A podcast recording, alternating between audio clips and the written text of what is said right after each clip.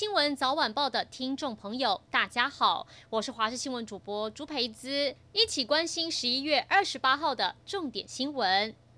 冬季疫情升温，台湾今天新增境外移入九例，八例是来自印尼，其中一人是对暂缓引进的中介公司移工回溯性采检时确诊，另外一例则是来自美国的台湾女性，检疫期间奔丧自费采检确诊阳性。指挥中心宣布返台需要持阴性证明，被外界质疑违宪，指挥中心赶紧出面澄清，并不是代替大法官释宪，强调于法有据，没有过度侵犯人民行动自由。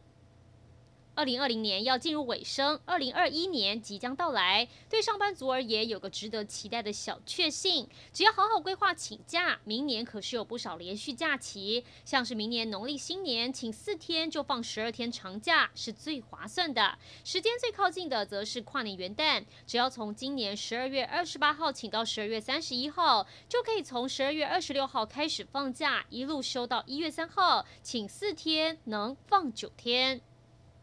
台湾手摇饮国境驰名，以浓郁好茶搭配在地食材，加上创意发想，赢得国饮的美名。经济部商业司举办二零二零台湾手摇茶饮节，选出一百一十七家实力派业者比拼，连续三天在高雄新崛江商圈封街举行。不管是手作冲泡研磨好茶、当季水果茶、创意手摇茶，都是一杯杯视觉与味觉双享受的饮料，吸引不少民众到场尝鲜。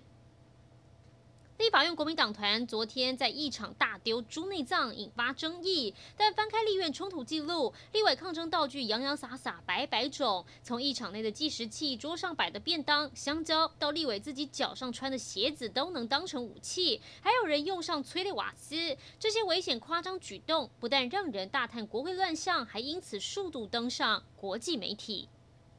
迈入第十一届的高雄同志大游行，下午热闹登场。今年主题是 We Around You，代表同志环绕你的生活。主办单位估计这一次超过五万人共襄盛举。而台湾身为亚洲第一个通过同婚合法化国家，吸引不少外国人、身障者朋友一起来参加游行。还有人将台湾的办桌文化穿上身，希望能快点吃到身边朋友的喜酒。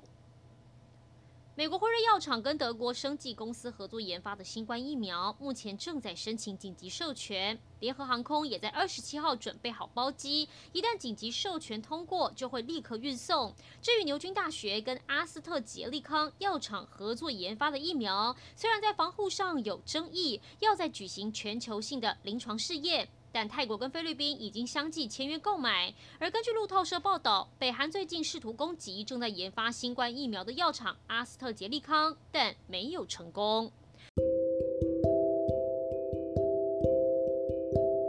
以上就是这一节新闻内容，感谢您的收听，我们再会。